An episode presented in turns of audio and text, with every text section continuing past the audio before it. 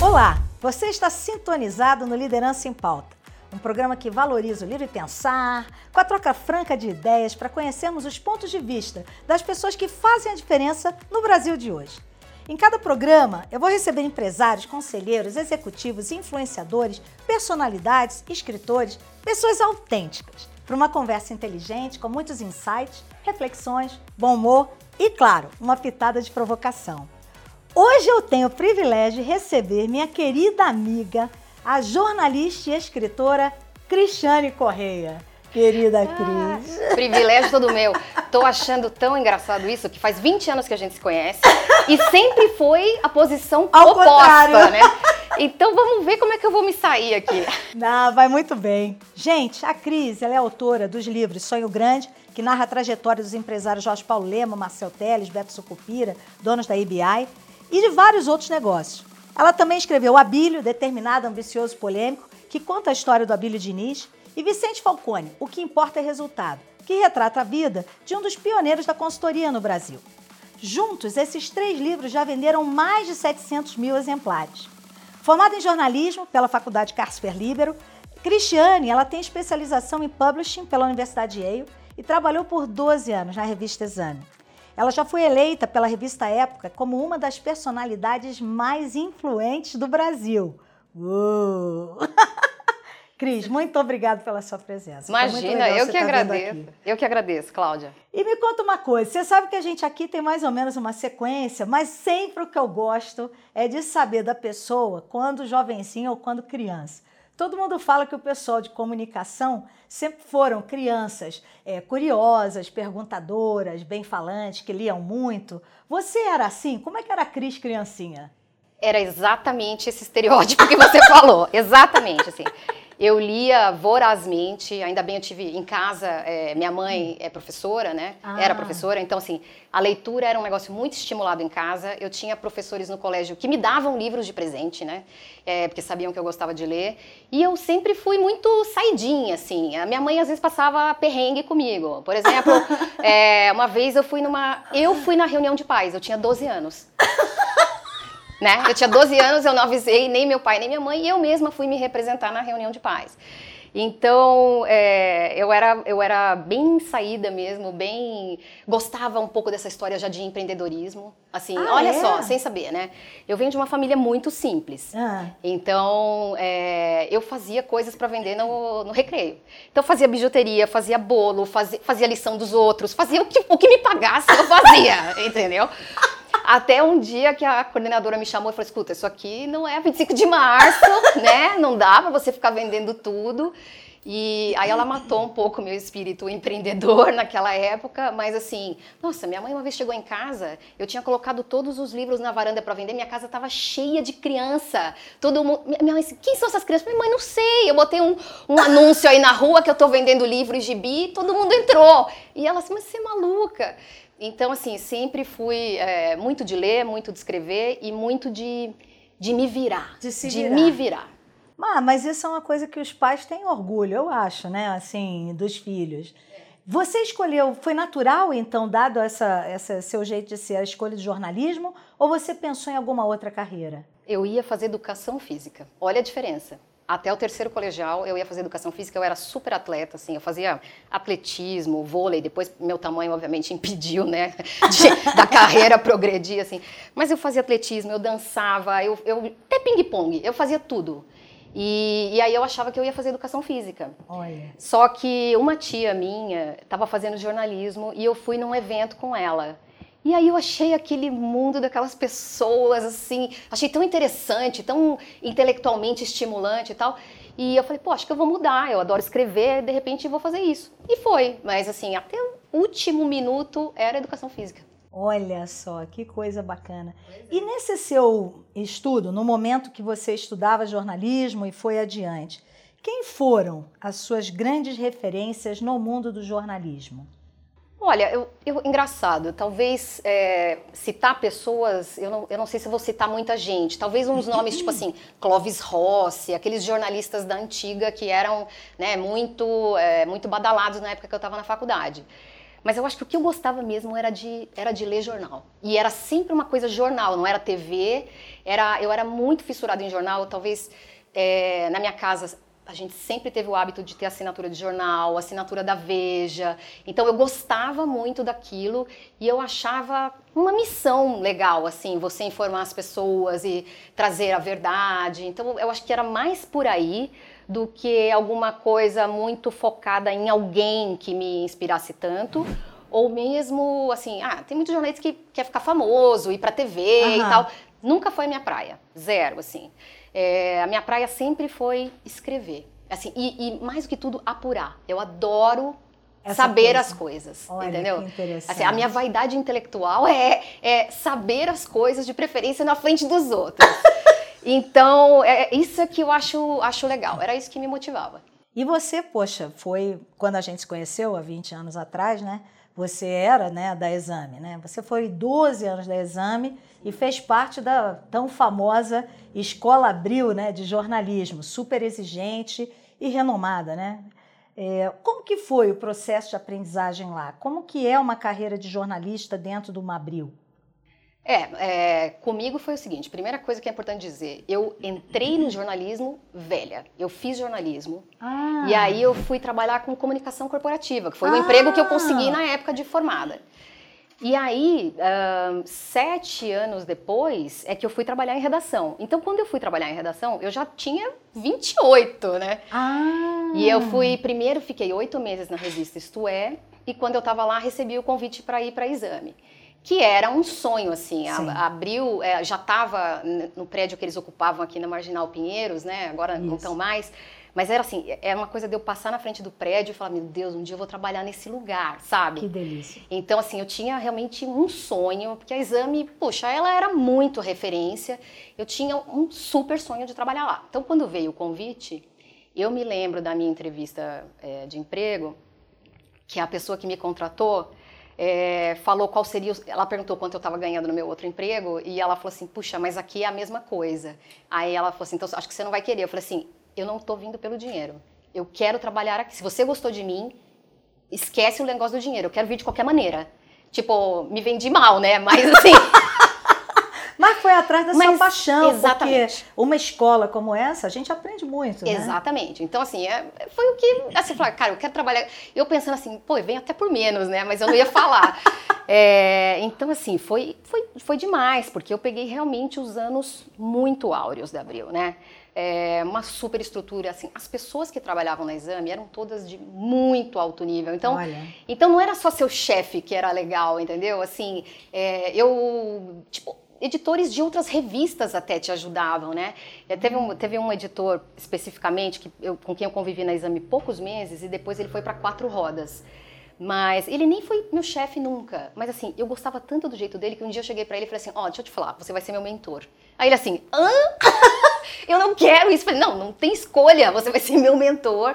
Olha. Então, assim, a gente sempre conversava sobre carreira, é, abriu, poxa, teve é, uma época que conseguia investir muito na nossa formação. Então, isso de fazer curso em Yale não é tão comum, né? Não. As empresas de mídia proporcionarem isso.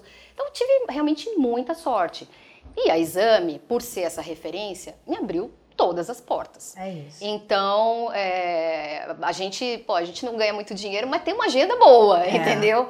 E, e para mim, que sempre gostei de saber das coisas e tal, estar tá em contato com essas pessoas era muito, era, era, era um sonho mesmo. É. Agora, você vê, né? Eu ouço você falando, o mentor não necessariamente é um chefe. Olha que mensagem legal você está mandando. A gente é, escolhe o mentor, a gente vê quem agrega alguma coisa que a gente precisa ouvir daquela pessoa. Então, eu só estou é, colocando esse ponto porque eu achei muito interessante isso que você falou. E o que você falou de ser um lugar de aprendizado, sem dúvida você deu muita sorte, mas eu não tenho dúvida que você colheu também algo que é seu mérito, né? Deram para você porque viam o quanto você é, devolvia em termos de responsabilidade, em termos da qualidade de tudo que você fazia. Quando eu te conheci, você ainda era repórter da Exame, né? E aí vem minha próxima pergunta. Você, como repórter, depois editora de Exame, eu sei que você teve contato com vários executivos, personalidades, empresários, né? Pessoas que todo mundo vê como referência, né? Além de quem você já biografou, Que outros você ou outras você é, acha que são referência, que você acha assim fenomenal e por quê? Ah, é tanta gente, né? Mas é, vou te falar um é, que até faleceu tem uns dois anos e eu adorava. Ele chamava Sérgio Marchioni, era o presidente mundial da Fiat. Olha. É, eu sempre gostei de ficar atrás de gente que não gosta de dar entrevista. Sofredora, é, raladora. né?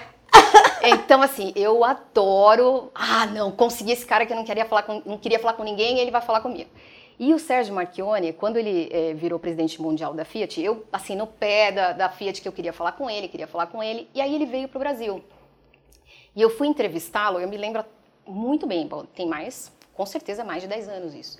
É, talvez 15, não sei. Eu fui entrevistá-lo num hotel em Belo Horizonte, onde ele estava hospedado. Era um domingo. Olha. E, e aí eu sei que a entrevista estava marcada, sei lá, 9, 10 horas da manhã. Quando ele entrou na sala, mas entrou na sala um homem totalmente descabelado. com a blusa toda torta, fumando, tudo errado, assim, sabe? Aí eu falei assim, nossa, eu vou gostar desse cara.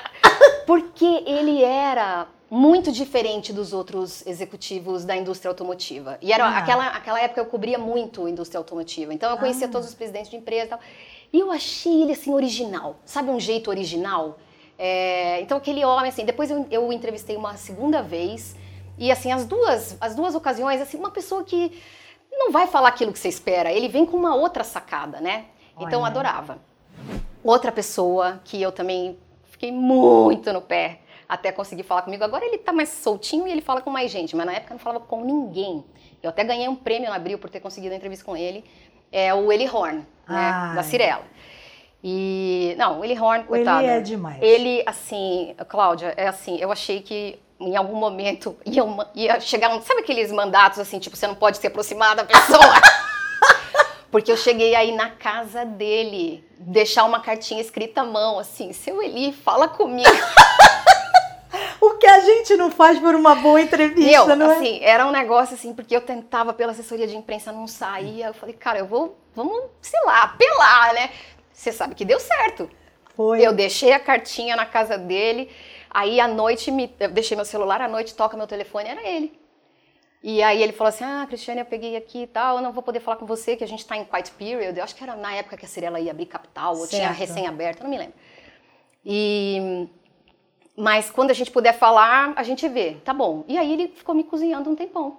Passa um ano, eu vejo uma entrevista dele para um veículo de alguma, de alguma universidade americana, não lembro se era uma coisa Wharton, assim, sabe? Sim. Veículo interno, né? Sim. Mas ele deu uma entrevista. Aí eu fiquei brava, né? aí você falou. Aí, aí eu fui lá e ainda chegou outra cartinha. Falei assim, ô seu Eli, o senhor é um empresário brasileiro. A gente está no Brasil, a Exame é, é, é, o veículo mais importante no, nos negócios brasileiros. Eu acho que o senhor tem que falar comigo.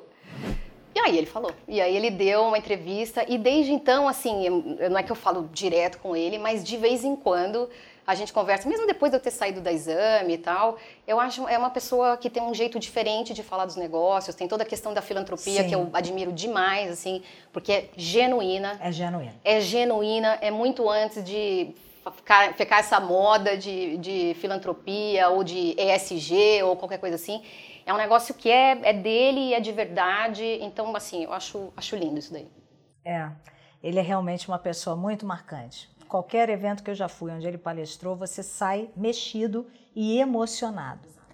E como que foi, Cris, na sua carreira, essa mudança do que é esse jornalismo de redação factual, investigativo até, para essa carreira de escritora, né? Como é que é estar tá nessa carreira solo? Aliás, conta pra gente um pouco também que outras coisas você tem feito desde então, porque isso eu não, não acompanhei a data exata quando você saiu do exame e, e virou a chave. É, eu saí da exame no início de 2012. Eu já, já estava fazendo o sonho grande durante algum tempo. Eu tentei fazer as duas coisas simultaneamente. E aí eu percebi que não seria possível, iam ficar duas coisas ruins. É, e eu tive que tomar a decisão que foi uma das decisões mais difíceis da minha vida, que foi sair da Abril.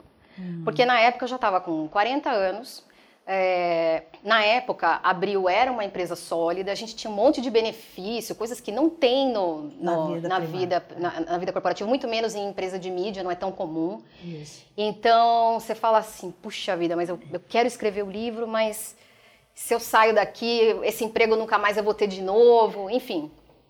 É, mas acabou que depois de uns meses você fala, meu, não, não tem jeito, eu tenho que me, me decidir, né?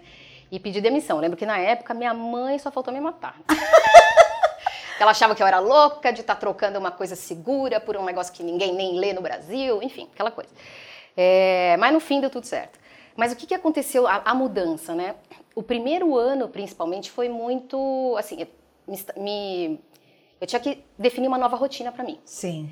É, rotina, é, depois assim, bom, por isso que eu até escrevi sobre Falcone. Eu acho rotina uma coisa importante. As Muito. pessoas acham que rotina é um negócio que ingessa.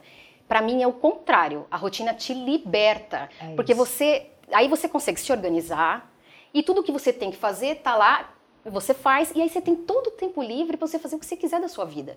Senão, você passa a vida correndo atrás do rabo. Essa é, é a minha impressão quando você não tem rotina. Enfim, aí é, eu comecei a trabalhar primeiro em casa. E vi que se eu ficasse em casa não ia sair livro nenhum. Porque dava três da tarde, eu estava assistindo Seinfeld na frente da televisão, comendo pipoca. E... Falei, cara, não vai sair isso, né? Na época, eu estava casada ainda, meu ex-marido é, arrumou um escritório para mim. Ele falou assim, ah. não, você tem que ir para um escritório e sair todo dia e ter a rotina de ir e voltar, porque senão não vai dar. E aí foi assim. É, e durante... Eu, eu nunca tive muito, assim é, a vaidade de sobrenome corporativo, então não estranhei isso, né? Tem, tinha muita gente que achava que é, eu ia estranhar, por exemplo, não era mais a Cris da exame, eu era apenas a Cris, né? É. E aí, é claro, tem gente que não fala mais com você. Ah, Mas tudo bem, eu acho que é do bem. jogo. Eu também não falava mais com algumas pessoas, porque não, não fazia mais sentido, né? Então, Sim. assim, não dá para você ficar dodói. É, é, assim, mudou, mudou. Uh, mudou o contexto e, é claro, as relações vão mudar também. Mas, e aí, assim, a outra coisa que eu tive que me organizar foi financeiramente, porque durante 18 meses não havia receita. né? Simples assim, então não entra dinheiro. Aí tem gente que me pergunta, mas como você fazia? Ué, não comprava. não comprava, eu não entrava num shopping, não fazia nada. Aliás, né, tem uma galera que fala que você é rico não pelo que você ganha, mas pelo que você gasta, que é pouco. Pois é, pois é. Então, assim, eu, assim não que eu seja rica, mas assim, bem longe disso. Mas assim, eu não entrava e eu tava tão, tão motivada com aquilo que eu estava fazendo que honestamente não tinha blusa nova que fosse me deixar mais feliz do que aquilo que eu estava fazendo, entendeu? Então é, foi mais ou menos assim. E aí desde então eu estou trabalhando sozinha. Então hoje, por exemplo, eu continuo, depois que teve a pandemia, eu acabei, estou trabalhando de casa e agora já tenho disciplina para não ficar assistindo televisão. É, então fico trabalhando de casa numa boa e estou fazendo, não estou fazendo livro no momento, mas estou fazendo é, consultoria para quatro uh, CEOs e ah. sou também, estou é, muito enfronhada nessa questão ESG. Eu sou membro do comitê ESG do Grupo Fleury. Ai, que bom! É, super legal. É uma coisa nova que eu estou aprendendo. Aí, aí vem tudo que eu gosto, né? De aprender coisa nova. Então, acabei de fazer um, um curso em Berkeley, online, que é o que dá para fazer, mas, assim, um curso sobre isso. Então, isso. assim, estou é, super motivada com esse novo negócio. E acho que vai ser difícil eu voltar a trabalhar em algum lugar, assim, como funcionária em algum momento. Porque hoje em dia, a minha vida, eu, eu tô, assim, achando tão bom ser dona da minha agenda. É. Eu, eu acho que o maior luxo que eu tenho hoje é em isso. dia, sabe? E para abrir mão disso, como eu não sou uma pessoa tão motivada por dinheiro, não dá nem para dizer que, sabe, que põe um caminhão de dinheiro na, sua, na, minha frente e eu vou, porque eu, eu não sou assim tão motivada por dinheiro. Então, hoje, esse arranjo meu tá bom para mim. Mas isso eu acho que é o ganho mesmo. Eu também, quando larguei a vida executiva full time, né, em 2019, esse é, é um privilégio. Por mais que a gente continue, eu tenho certeza que você continua trabalhando muito, como eu também, mas assim, você é dono de, de como se organiza tudo, né? Isso é muito bom. Vamos falar um pouco dos seus, dos seus livros, né? Vamos começar pelo Sonho Grande, né? É verdade que você ficou quatro anos atrás da turma para eles participarem do livro e no final eles continuaram não aceitando? Ai. Como é que foi isso, essa pesquisa e a redação? Cláudia, é verdade. Eu vou te falar, tem jornalista mais inteligente que eu, tem jornalista que escreve melhor, mas mais chato é difícil. A pessoa mais insistente que eu é difícil, entendeu? Eu fiquei quatro anos. Realmente, fiquei muito atrás. É, comecei mandando um e-mail pro Marcel Teles, que era o único dos três que eu conhecia na época. É, com o Marcel, antigamente ainda dava entrevistas, quando ele ainda estava na Ambev, no começo, na Brahma, né? Eu cheguei a pegar o É Marcel Brahma. na Brahma, né? E, e aí mandei um e-mail para ele falando, olha, eu acho que vocês estão num tamanho que justificaria um livro, eu gostaria muito de fazer, eu faço, já fiz tantas matérias sobre as empresas de vocês e tal. Aí ele respondeu copiando o Jorge Paulo e o Beto. E, e o Jorge Paulo falou assim, meu, não tenho nenhum interesse nisso, né? Aí, assim, meu, e eu, assim, bom, e daí? eu vou ficar no seu pé, né?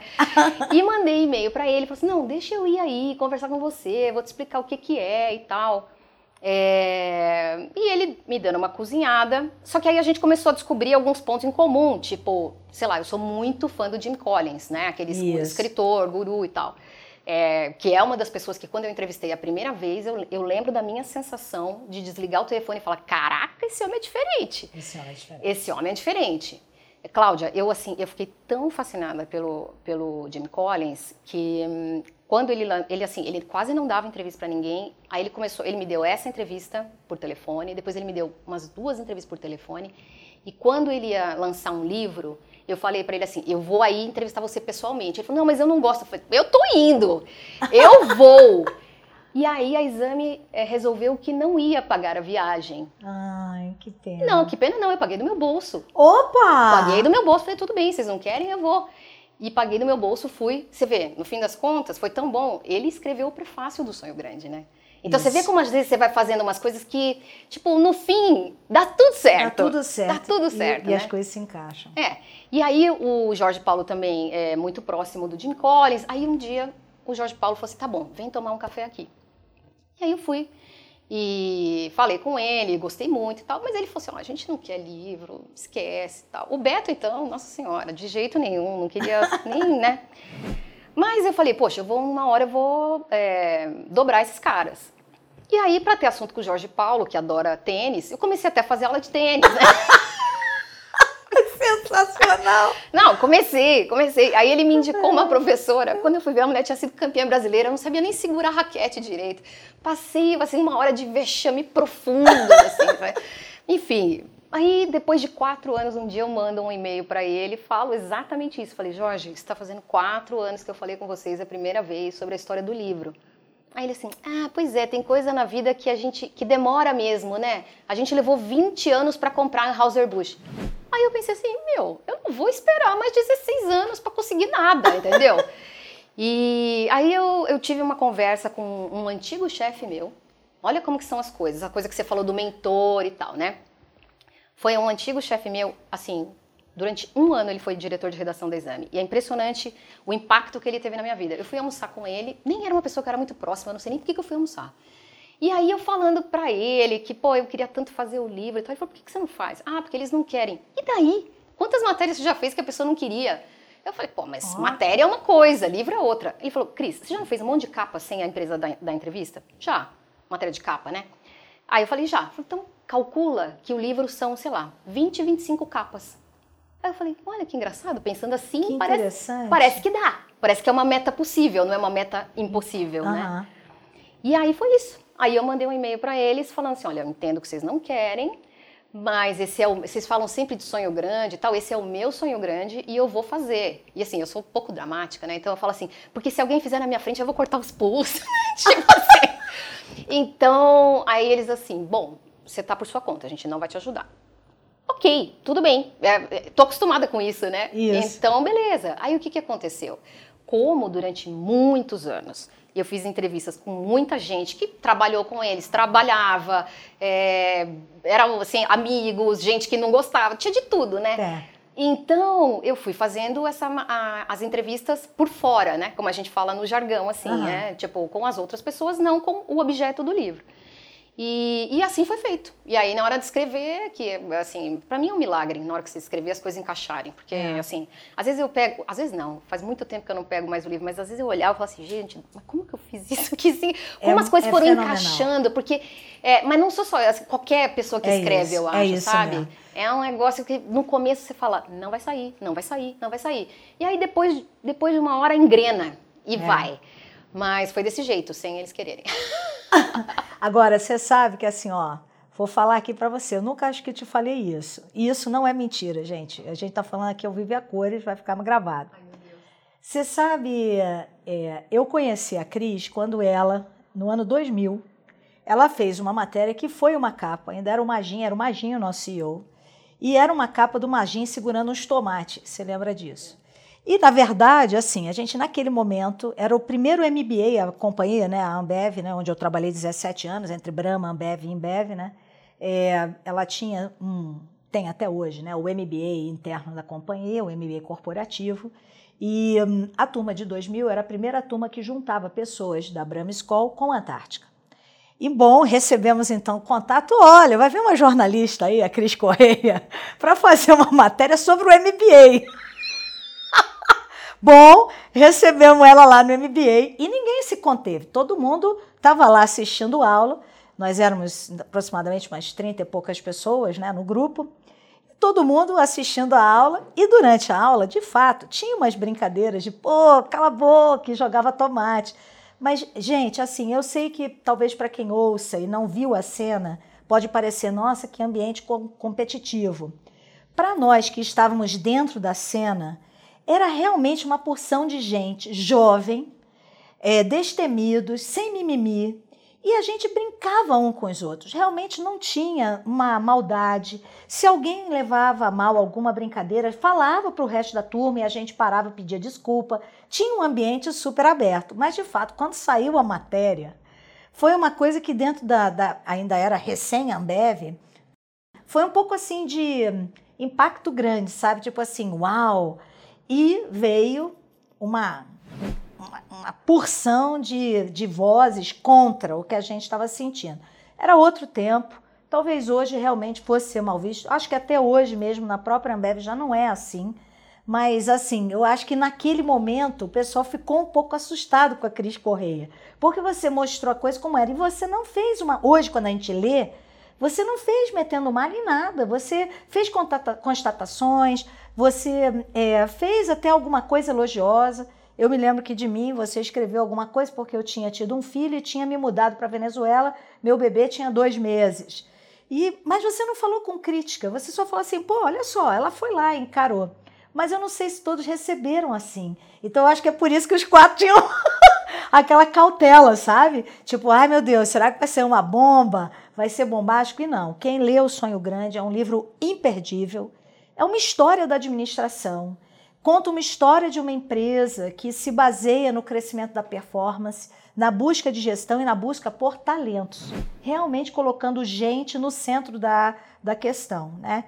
E o Jim Collins, que você falou, ele foi muito importante para o Jorge Paulo, etc., e foi também para o Abílio. Né? Eu já, como vice-presidente no, no, no, no, GPA, no, no Pão de Açúcar, né, no Grupo Pão de Açúcar, tive o prazer de organizar um evento com Jim Collins em Boulder, no Colorado, com, todo, com o Abílio e toda a alta liderança é, do Grupo Pão de Açúcar. Foi muito marcante. E aí, já pulando para a próxima pergunta, que é o próximo livro, o Abílio. Uhum. Como é que veio a ideia de escrever o Abílio? Ele, e como foi né, esse contato com ele para fazer o livro? Ele, ele colaborou, ele entrava no detalhe, lia as coisas, é, ele foi fácil de administrar ou teve temas que ele fugia? Ah, o Abílio foi um outro modelo de livro, né? Ah, é, embora, assim, todos os meus livros são independentes. O que quer dizer isso? Que o objeto do livro, as pessoas sobre quem eu estou falando, não podem interferir, elas não vão ler antes, elas não vão aprovar, nada disso, ah. né? Então, assim, é, o projeto é meu, não é, da, não é daquela pessoa, certo?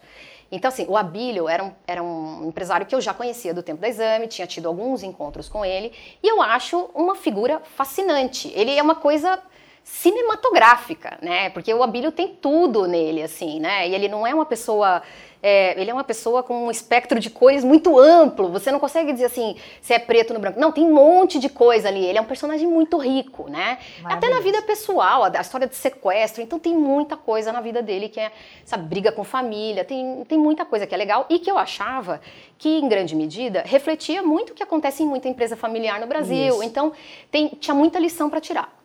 Só que quando eu acabei o Sonho Grande, quando o Sonho Grande foi publicado, ele estava no auge da briga, ele ainda estava no Pão de Açúcar e no auge da briga com o Cassino, que era o sócio francês dele. E eu tinha para mim que, assim, no meio da briga, não era o momento de fazer um livro. Certo. Porque eu ia virar uma marionete de uma história de briga e eu achava que a história dele era maior que a briga. Né? Isso. Exato. Então, assim, ok, tá rolando uma briga, mas, pô, tem 50 anos aí antes, né? E com certeza ele vai fazer outras coisas depois, o que quer que seja esse desfecho. Mas, quando ele assinou um, um acordo para encerrar a briga lá com, com os franceses, eu me lembro que eu estava em férias na Itália, eu vi na, na internet, eu falei, agora chegou a hora. Aí eu mandei um e-mail para ele no mesmo dia. Falei, Abílio, eu vi que você fez isso, tal, que legal, tal. Falei, olha, eu estava esperando qual seria meu próximo livro. Fazia uns quatro meses que o Sonho Grande tinha saído. Eu gostaria que fosse você. Aí ele falou assim, ah, então quando você voltar de férias, vem aqui, a gente conversa. E aí eu fui lá e, e comecei a explicar para ele como seria e tal. É, eu falei assim, e assim, eu, eu, realmente não gosto de ficar entrando na vida pessoal do, do, dos, dos biografados. Eu acho que isso é bom só para vaidade da, do, do, de quem está escrevendo ou para virar uma conversinha dos amiguinhos jornalistas. Mas assim, o grande público não está nem aí para saber. Então assim, eu falei para ele assim, ó, só vou entrar na sua vida pessoal quando ela interferir na empresa, tá? Então assim, outra coisa realmente não me interessa. É, aí ele começou assim, mas eu vou ler o livro antes? Não, você não vai ler o livro antes. O livro é meu, não é seu. Então a gente teve algumas reuniões para ele entender isso que o livro seria meu e não dele, né? É, e como, assim, a minha, é como você falou da matéria, da matéria dos tomates. Eu descrevo as coisas. Quem está lendo tira suas conclusões. É. Às vezes são conclusões que a pessoa vai achar legal e às vezes são conclusões que a pessoa não vai achar tão legal. Mas isso é da vida humana e é da interpretação de cada um. Eu não tenho como controlar essas coisas, é isso, certo? Não isso tenho. Mesmo. Então, a minha única preocupação sempre foi tá certo ou tá errado. Se tiver errado, a gente arruma. Agora, se tá certo e você, ah, puxa, não sei porque pegou mal, bom, aí não é comigo. É. Aí, aí, eu só sou a mensageira, entendeu? Isso. Quando você fala certo ou errado, tá fidedigno ou não. Exatamente. É. Certo no sentido porque da informação está é, correta. É o julgamento dos Isso. outros, né? É um negócio assim, a informação está correta Isso. ou está incorreta? Pronto, assim ficou mais preciso, né, É. essa, com essa correção. Então, assim, está correta ou está incorreta? Que é um negócio que eu aprendi onde? Também na exame. Isso. Que era a nossa, nossa obrigação, assim, ninguém está aqui para fazer matéria nem bajulando, nem descendo a lenha. Nós estamos aqui para fazer matéria correta, Legal. tá? Então é isso. É, às vezes a empresa está numa fase super boa e a, e, a, e a, matéria vai ser positiva, às vezes não está. É e aí a, a, matéria não vai ser positiva, mas, mas é assim. Então, é, quando o livro sair, um pouco antes do livro sair, ele ficou achando que, que eu poderia. Ah, vai ter coisa que eu não vou gostar? Com certeza vai. Eu já aviso, com certeza vai. É, porque na vida de todo mundo tem. É isso. Imagina na sua, que é uma pessoa polêmica já, publicamente, não estou falando nenhuma, né, nenhum, nenhum segredo. Então, assim, quando saiu o livro a gente estava mais ou menos assim, mas depois, eu acho que é, quando ele leu com calma, tudo, ele viu a, a big picture, entendeu? E, e, aí ficou, tipo, tudo bem, assim, é, mas, assim, enfim, a minha preocupação sempre não é se vai ficar bem ou mal, é se a coisa está correta. É, isso, isso que você está falando é verdade. E ó, isso que você falou da disciplina pouco antes, esse é o grande dom do Abílio. Né? É, quem conviveu, eu tive o privilégio de conviver cinco anos com ele lá no Grupo Pão de Açúcar, já numa posição de vice-presidência em diferentes áreas. E no nosso dia a dia, ele falava assim, Claudia Elisa, duas coisas que ele falava, né? Eu já escrevi também artigos sobre ele no meu LinkedIn, mas duas coisas que eu não escrevi lá e que compartilho aqui agora, ele falava, Claudia Elisa, eu amo minha rotina, porque sou eu que a defino. Então, quando ele define exatamente isso, sobrava tempo para as outras coisas, né? E a outra coisa, dentro dessa coisa dele ser polêmico, é porque ele diz a verdade. Ele fala assim, Cláudia, eu tenho que dizer o que eu penso e falar a verdade, porque depois eu não lembro o que eu falei. então eu tenho sempre que dizer o que eu penso, porque não vou lembrar depois o que eu falei. Isso é bárbaro, né? É porque de fato assim demonstra uma pessoa que é tão transparente assim de falar, né, o que pensa, que para muitos é taxado como polêmico, mas é uma pessoa fascinante. Fascinante. Quem trabalha perto é, é, você vê, né? Pô, ele Ambev, né, como instituição, como empresa, a gente fala que é uma grande escola, mas o Abílio é um grande guru, né? Assim, é realmente a pessoa dele tem uma série de, de espectros, né? Não, eu lembro na época que eu estava fazendo o livro, teve um dia que eu fui só ele ia num evento dar uma palestra e eu fui só para assistir. Eu, assim, eu me lembro de ficar impressionada. Quando ele subiu no palco, meu, parecia que era o Mick Jagger no palco. As pessoas ficaram loucas. Louca. As pessoas estavam loucas. E eu falava assim, olha um, o fascínio que as pessoas têm por, essa, por esse personagem, entendeu? É. Então, assim, eu achei muito legal, porque também é uma, é uma pessoa singular. É isso. Ele não está preocupado em agradar ou desagradar. Então, assim, eu gosto de gente é. assim, sabe? Vou contar um último caso. Não quero roubar aqui o tempo, que é seu, Imagina, né? você tem histórias ótimas. Mas você sabe que eu, quando eu fui contratada lá para o Pão de Açúcar, imagina, uma sociedade, uma empresa fruto de uma família meio quatrocentona paulistana. E eu vindo de uma companhia como a Ambev, carioca, colorida, né? Então, vamos combinar que tudo que eu não tinha era o tom cinza, preto, marrom, né? E aí eu me lembro que uma pessoa próxima ao Abílio, né, foi almoçar comigo e falou assim: Nossa, Cláudia, você sabe que eu falei para o Abílio, né? É, ela é tão diferente da gente, né? Olha, e a pessoa me contando. E aí o Abílio virou e falou assim: Mas você já ouviu o conteúdo dessa mulher? Então, assim, o que, que eu quero dizer com isso? Ele, ele vê além, ele vê coisas diferentes do que as pessoas veem, né? Ele não está preocupado se a pessoa é ro rosa, roxa, amarela, preta, branco. Ele quer saber assim, o que, que essa pessoa está trazendo de conteúdo. Então eu acho que é, isso é isso está por trás do fascínio, né? E dessa e dessa coisa fascinante mesmo que ele que ele tem, né? E que agrega muito valor quando a gente troca ideia. Muito bacana. Eu fico muito feliz porque olha só a coincidência. Você escreveu sobre dois lugares por onde eu passei, próximo de pessoas que eu também admiro tanto. E o Falcone, né? Como é que veio a ideia de escrever sobre ele? Como é que foi essa construção? Foi mais fácil, mais difícil? Eu acho que cada livro tem a sua dificuldade. Então, sei lá, o sonho grande é porque eles não falavam, né? O Abílio é porque era realmente uma biografia, diferente do sonho grande. O sonho grande eu estava focada num, modelo de gestão, né? E, e o Falcone veio muito, é, eu acho, na esteira do sonho grande, porque ele foi muito importante na construção dessa cultura. E quando eu, assim, eu comecei a dar muitas palestras depois do, dos livros e eu uhum. via que tinha muita curiosidade sobre essa questão de metas, sabe? Então, assim, eu, eu falei, poxa, acho que talvez tenha espaço para um livro que ajude as empresas a, a, a, se organizarem melhor. Então, esse é um livro uh, que não é uma biografia também, ele é, ele é mais um livro de gestão mesmo, é, bem focado no método e na, no método do Falcone e na aplicação do, do, método em várias empresas. Então, em alguns lugares funcionou, em outros lugares não funcionou, porque, entendeu? O que, que dá, o que, que não dá. É, então, foi um livro, assim, bem de gestão mesmo. Ou seja, cada livro tem. Não dá para dizer que você faz um, aí ah, você aprendeu e os outros vão ser mais fáceis. Não, porque cada um é diferente do outro. E então, assim, veio, veio na esteira do sonho grande, basicamente. É.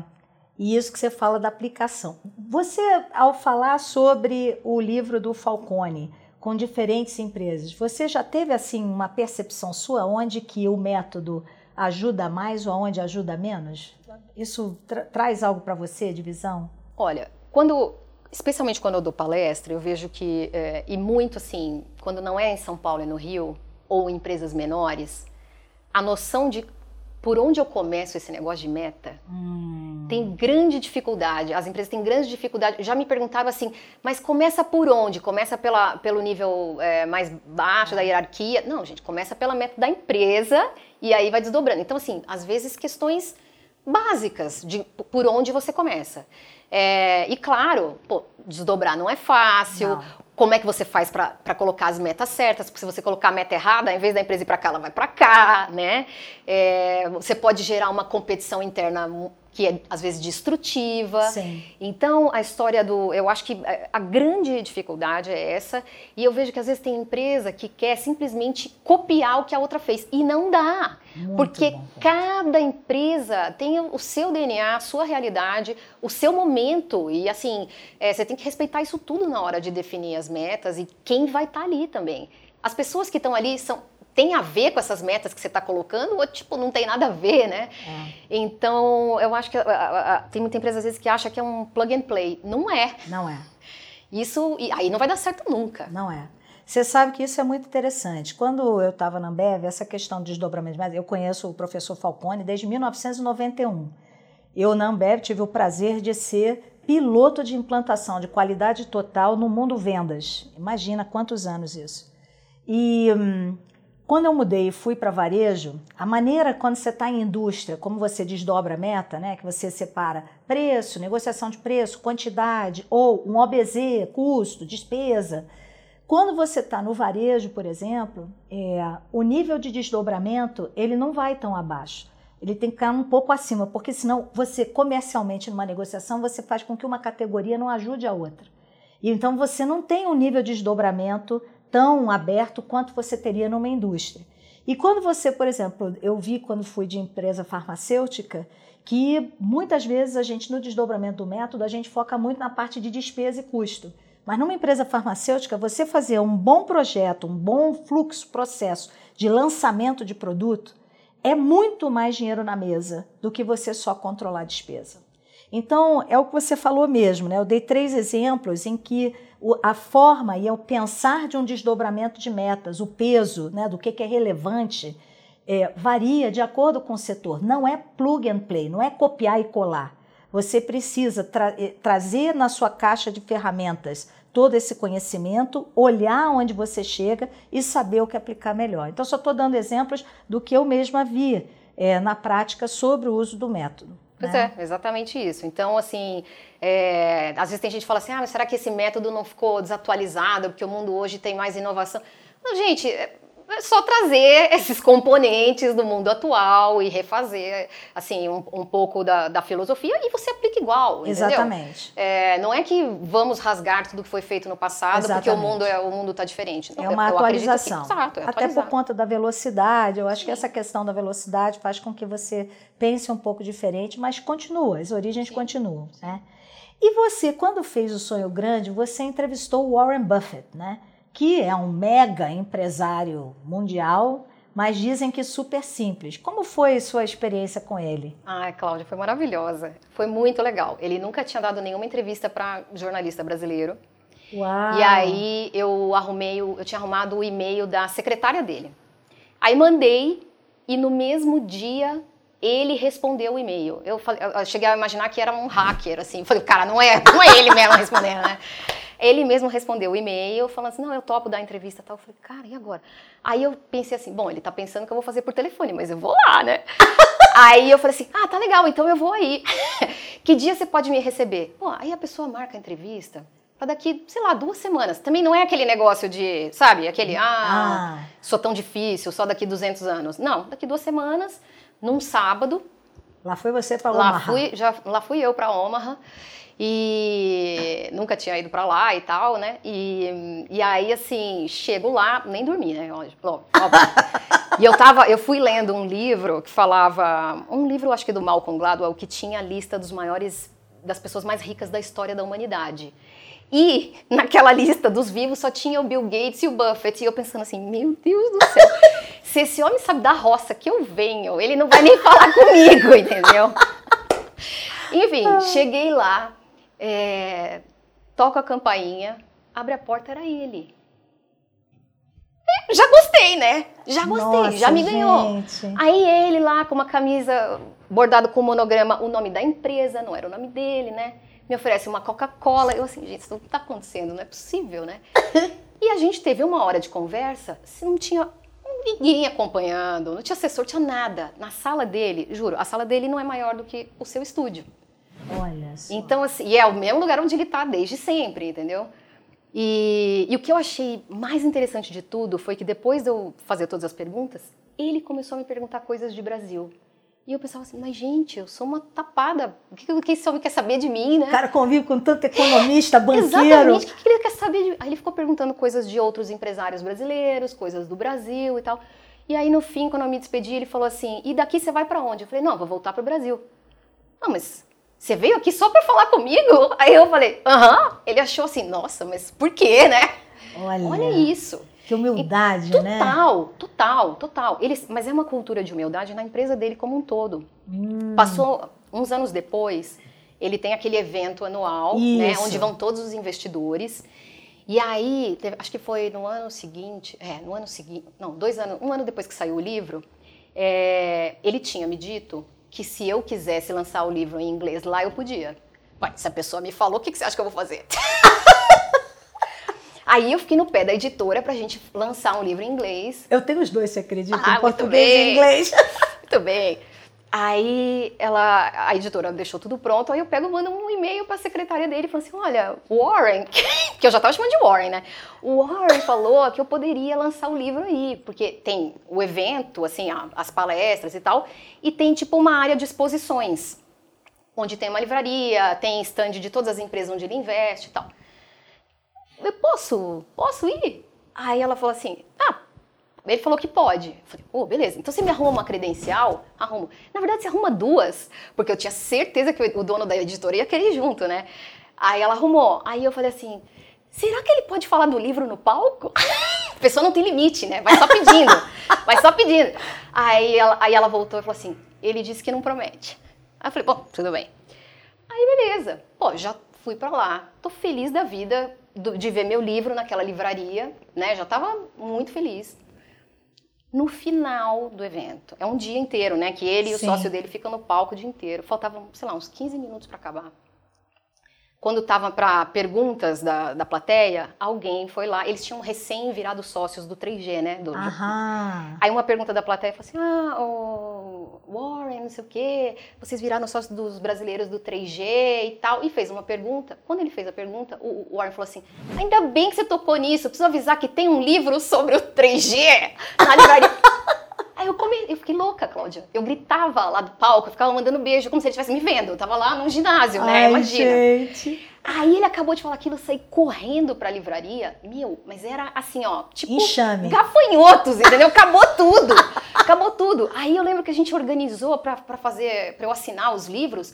Eu falei, vamos fazer uma linha de produção aqui. Peguei umas três pessoas da livraria, eles, cada um, um abria a página, o outro colocava um post-it com o nome, o outro me passava, entendeu? Porque senão não dava conta. Não dava conta. Então, assim, foi uma coisa maravilhosa. E aí eu entreguei um exemplar para um, um cara que trabalhava com ele, que ainda está lá e que era, inclusive, uma das pessoas cotadas a sucedê-lo. No fim, agora anunciaram quem vai ser o sucessor, mas não vai ser ele. E eu dei um livro para ele. Eu conheci o cara assim, tipo, dei de cara com ele. Falei assim, ah, você não é o fulano? Mó cara de pau, né? Assim, noção mesmo. Aí ele assim, sou e tal. Falei, ah, então, eu escrevi. Ah, vou deixar um para com você. Bom, deixei. E eu ponho meu telefone, né? Pois um dia, passa um mês, toco meu telefone, era um homem. Pra falar que tinha lido o livro, gostado. Não é que ele ficou meu amigo, não é isso, mas assim, a deferência, né? Não, e assim, a simplicidade, e não é que passou. Acessível. Muito, uma pessoa normal, entendeu? Aí ligou, falou que gostou muito, tá, acabou o assunto, beleza, era isso. Mas assim, eu acho que essa cultura da simplicidade eu acho muito legal. Porque a babaquice de você ter que ficar reverenciando as pessoas. É, ai, não, não, isso é. pra mim não dá. É, isso, é, isso realmente é desnecessário, né? Totalmente. Eu vi um vídeo seu em que você fala que nunca viu nenhum empresário bem sucedido dizendo que fez isso por conta do dinheiro, né? É, e você conheceu empresário pra caramba e executivo pra caramba. Que outras características você vê que são marcantes nos empresários que são referência no Brasil ou no mundo? Cláudia, acho que teve uma que você mencionou aí já, que é a disciplina. É, pode ser empreendedor de tecnologia que está fazendo plataforma revolucionária, entendeu? Tem que ter disciplina. Não importa se você é indústria, serviço, não importa disciplina é uma que eu acho que se você não tiver, vai ser muito difícil. Né? Outra coisa é você ter ambição. E ambição não, não, é, não é nada ruim, né? Se você, se você joga um jogo limpo, se, entendeu? É, é legal as coisas crescerem, prosperarem, é maravilhoso. Às vezes aqui no Brasil a gente tem uma certa vergonha de falar, ah, eu sou uma pessoa ambiciosa. Gente, qual o problema de ser ambiciosa? É, você, quer, você quer progredir. Nossa, que errado, né? Puxa! Então, assim, eu acho que ter ambição, ser disciplinado, pensar no longo prazo, porque hoje também tem um, uma certa coisa de você querer chegar no topo da pirâmide em três anos. Hello, não vai acontecer, né? Não vai. Não vai acontecer. Então, uma visão de longo prazo, e até para saber que não, nem tudo vai dar certo, né? Você tem que ter aquela resiliência para aguentar o tranco também, não é só louro, né? E deixa eu ver o que mais. Ah, olha, eu acho que isso, viu? Disciplina, visão de longo prazo é. E, e essa. Ah, e eu acho ambição, que. A, ambição. Né? E talvez essa coisa da, da simplicidade eu acho, eu acho que é importante também, sabe? É isso. É, embora tenha gente que, se, que chega lá no topo e não é simples coisa nenhuma. Mas é, eu acho que, assim... É inspirador. Eu né? acho que inspira mais gente. É. Quando você leva mais gente junto e tal, é mais legal a história. É mais legal a história. Né? É isso aí. Outro tema que eu vejo também muito em voga hoje sendo discutido é a questão de saúde mental, né? principalmente porque, principalmente fruto da pandemia, a gente viu muitos casos de burnout, depressão, né? E muitas vezes isso associado é, pela questão de pressão né, no ambiente corporativo, metas crescentes, ou a própria dificuldade, às vezes, do negócio, que a gente também viu mais presente na pandemia. Né? É, você acha que as empresas elas têm que mudar algo, vão tirar o pé? Essa situação de consideração da saúde mental é, vai vir de uma maneira mais aberta, mais ampla para a pauta corporativa? Cláudia, as empresas são organismos vivos, né? Então, se o mundo está mudando, é bom que as empresas acompanhem essas mudanças. É, que a gente viu, por exemplo, vamos só para voltar no caso da Ambev, que durante algum tempo não acompanhou mudanças de tecnologia e foco no, no consumidor. O que, que aconteceu? Durante alguns anos aí, estava patinando. Agora está tentando encontrar seu caminho de novo. Então, assim, é. você tem que acompanhar o mundo. E essa questão, como você bem falou, assim, é um negócio que eu estou em contato com bastante empresa, eu vejo o quanto que aflige e o quanto as empresas estão falando sobre isso. Estão é trazendo especialistas para falar com as suas equipes, estão é, entendendo quando uma pessoa tem burnout. Não, não é tipo, não é mimimi, não é. é. que a pessoa, não é que a pessoa que teve um burnout, ah, tá vendo, tá em casa não quer trabalhar. Não, ninguém pensa isso. É isso. É, a, as empresas estão entendendo isso como quase que um colapso depois de 18 meses que está todo mundo enfiado dentro de casa. Então, eu, do mesmo jeito que o home office, né, as empresas estão falando assim, ah, nós vamos fazer uma coisa mais híbrida na volta, né? Vai Sim. ser difícil você ficar 100% do home office, mas também ninguém mais quer ficar 100% no escritório. Eu imagino que essa questão da, da saúde mental também haverá uma discussão para chegar num ponto de equilíbrio para as empresas entenderem que a saúde mental é tão importante quanto a saúde física, né? Isso. né? Então, assim, todas as empresas entendem que se você está doente, assim, sei lá, ah, putz, eu tô com uma super gripe, não posso ir. Beleza, a empresa entende. Mas se você está se tá com ansiedade, a empresa não entende? Como é que faz para equacionar isso, né? Eu acho que essa pandemia, é, de uma certa maneira, essa, essa, ela trouxe à tona esses temas que a gente fingia que não existiam. É isso aí. Eles, eles já estavam aí, mas eles foram intensificados e passou a não ser vergonha falar sobre eles. É isso aí. É, então, as na minha visão, as empresas uh, vão, ter que, vão ter que acompanhar isso. Até porque as pessoas, muita gente começou a encarar o trabalho de uma forma diferente depois isso. disso. Porque, é, tá, o que é que é importante na minha vida? Agora que eu tô trancada dentro de casa, não posso ver ninguém, o que, que é realmente importante, né? E eu não sei se você fez essa reflexão, eu fiz uma Todos reflexão fizemos. profunda, assim, sabe? E até contando uma, uma, coisa pessoal, mas que eu acho que é importante, assim. É, o ano passado, no meio da pandemia, eu tive um câncer. Então, se você não aproveita uma oportunidade dessa para repensar a tua que vida, que você tá fazendo? Você tá desperdiçando uma oportunidade, né? É isso aí. Cris. Então, assim, eu revi muita coisa e, e hoje eu falo que no meu trabalho eu só quero três coisas. Olha só, demorou 50 anos, mas eu, mas eu descobri. Eu descobri que eu quero trabalhar com gente que eu gosto, em lugares onde eu aprenda e onde eu sinta que eu faço a diferença. Só isso. Entendeu? Eu não preciso ficar rica, eu não quero comprar casa em Angra, eu não quero nada disso. Eu só quero é ser feliz, sabe? Muito bom. Trabalhando com gente que eu acho legal. Não precisa ser meu melhor amigo, mas gente que eu admire, gente que eu acho bacana. Empresa, com empresas que eu aprendo, onde eu faço a diferença. Parece simples, né? É. Mas não é não. Não. Não é não. E tem uma liberação mesmo, né? Do ego, do, do apego, do material. É muito mais o ser do que o ter. Sim. Que também eu acho que a gente passa por um momento desse, desse repensar na, na sociedade como um todo, né? Alguns vão mais rápido, outros não tão rápido, mas assim é a vida mesmo. Cris, foi riquíssimo tudo que a gente falou até agora. Sabe o que eu queria? Entrar agora numa série de perguntas meio inusitadas oh, para as pessoas conhecerem mais de você. Ai, que medo! Primeira pergunta: se você pudesse ter um superpoder, qual seria e por quê? Ah, ler o pensamento dos outros. Com certeza. Do jeito que eu sou curiosa, doente para saber as coisas, certeza que era ler o pensamento dos outros. O que podia ser ruim, né? De repente eu leio que a pessoa, pô, essa mulher é chata pra caramba e tal. Mas era uma coisa que eu ia, eu ia gostar. Muito bem.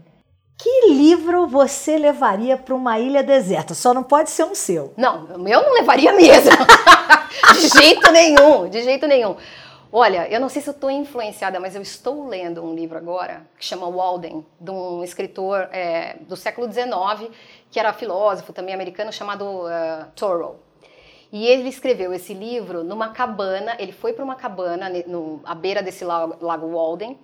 É, ele construiu a cabana e ele viveu um ano só com o que ele produzia, o que ele, o que ele colhia, o que ele, colhia, o que ele plantava, as, assim, uma coisa e eu tô, eu tô achando tão legal. então eu acho que para uma ilha deserta ele cairia bem, entendeu? Ele ia me fazer companhia e ia achar que, bom, é possível, vai. Se você pudesse ser uma outra pessoa por um dia, quem você seria? Quem eu seria? Ai, Michelle Obama, eu acho. Ah, Ai. é muito maravilhosa, né? Ela é maravilhosa. Ela é muito gente. maravilhosa, Michelle Obama, com certeza. E o livro dela, muito legal. Demais. Muito legal. Para ser feliz, eu preciso de menos. Menos. Eu acho que a gente fica sempre buscando mais e mais para ser feliz. E eu estou num processo de enxugamento. E cada vez eu acho que é menos coisa que a gente precisa para ser feliz. Diga uma coisa que você gostaria que as pessoas soubessem sobre você que não está em nenhuma entrevista. hum, vamos lá. Eu adoro dançar. Eu adoro ah. dançar e é uma coisa assim que realmente muda muda meu meu ânimo, tudo, muda tudo para mim assim. Quando eu, eu fico dançando que nem louca, sabe essas pessoas que dançam louca sozinha em casa? Sou eu. E quando eu faço isso, sei lá, parece que vem uma endorfina maluca e tipo, eu fico rindo, é ótimo. Então é um negócio que ninguém, quase ninguém sabe. Muito bom, muito bom. Se você voltasse no tempo e encontrasse a sua versão criança, que você diria para ela? Podia pegar mais leve. Podia pegar mais leve. Às vezes eu acho que quando criança eu era muito. Bom, primeiro eu era muito atacada mesmo. É, meio brava demais e, e, muito, muito, muito focada. Podia ter pegado mais leve. É isso. Então seria, ah, seja mais leve. É mais leve. muito bem. E Cris, quem você gostaria que escrevesse a sua biografia. Mas eu não desejo isso para ninguém, Cláudia. Pelo amor de Deus, de jeito nenhum. Jamais, jamais. Não tenho história nenhuma para livro. Meu, minha não. Gente, mas ó, não é verdade. Eu vou lhe dizer. Foi maravilhoso estar conversando aqui com você. Eu acho que o que você deixou, assim, da sua perspectiva, da sua visão, a maneira como você falou, além de falar muito bem, né, fruto do que você escreve muito bem, mas foi assim uma aula. Eu não sei, assim, de coração, alguns momentos que você estava falando aqui, eu me emocionei.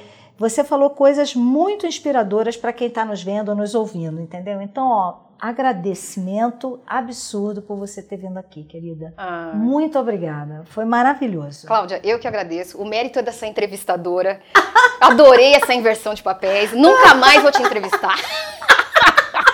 Fazer assim agora. Mas eu adorei, você me deixou tão à vontade que eu fui contando coisas até íntimas, sei lá. Então, Não, foi maravilhoso. Foi ótimo. Foi maravilhoso. Obrigada. Pessoal, é isso. Agradeço aqui a Cris pela conversa incrível que a gente teve. E esse foi o Liderança em Pauta. Obrigada por vocês estarem aqui conosco. Entrem lá, se inscrevam no meu canal de YouTube, o Cláudia Elisa Oficial, e ative o sininho para ser avisado toda vez que tiver programa novo no ar. Até a próxima!